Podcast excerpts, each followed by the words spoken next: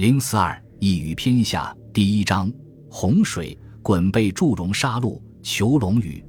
鲧的尸体三年不腐烂，这件奇事给上帝知道了，怕他将来会变成精怪来和自己捣蛋，便又派了一个天神，带了一把叫做无刀的宝刀下去，把鲧的尸体剖开。天神依命行事，到了羽山，果然就用无刀来剖开鲧的尸体。可是，在这时候，更大的奇事发生了：从鲧被剖开的肚子里，忽然跳出一条囚龙，就是雨音，头上长着一对尖利的角团，盘曲腾跃，升上了天空。囚龙羽升上天空之后，鲧的尸体也化作了别的生物，跳进了雨山旁边的雨渊。关于这一点，说法就很不一致了。有说是鲧化作了黄熊的，但熊是兽类，又怎么能够进入雨渊呢？显然通不过去。又有说熊易作能，能正写应该作熊，就是三足鳖，下面三点就是它的三只足。这种说法虽然可通，但是敢于窃取天地熙攘来为民请命的大神鲧，又哪里甘于化身为孱弱无用的龟鳖之类呢？恐怕是别有用心的人们的诽谤，这是我们不能相信的。再有一种说法，说鲧治水无功，自沉于羽渊，化作了玄鱼。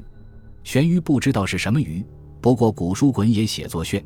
有人因此就说它是玄鱼。又说常见玄鱼阳虚振林横修波之上，与蛟龙跳跃而出，虽是异象，那么玄鱼也该是蛟龙一类的生物了。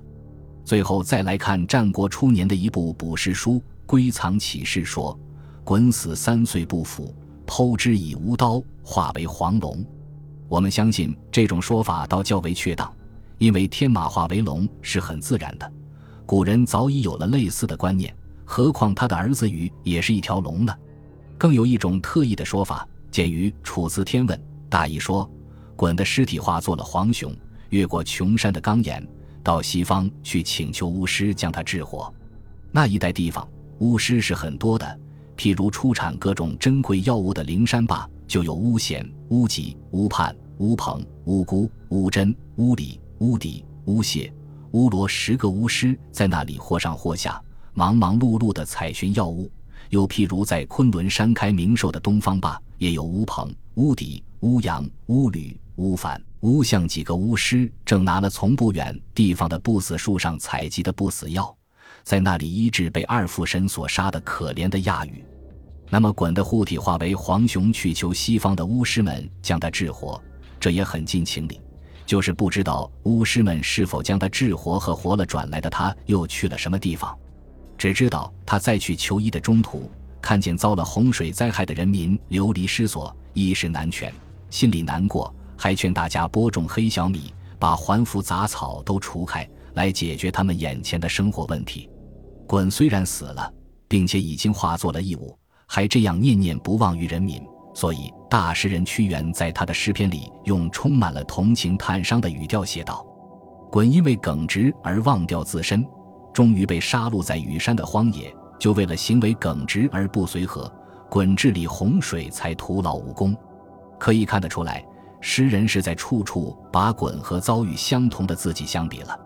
我们现在还是姑且相信大神鲧化作了黄龙，进入了羽渊。这龙，据我们推想。大约因为他全部神力已经传给了他的儿子禹，不过是一条普通的没有神力的龙罢了，所以自从他进了禹渊之后，便再也没有关于他的消息了。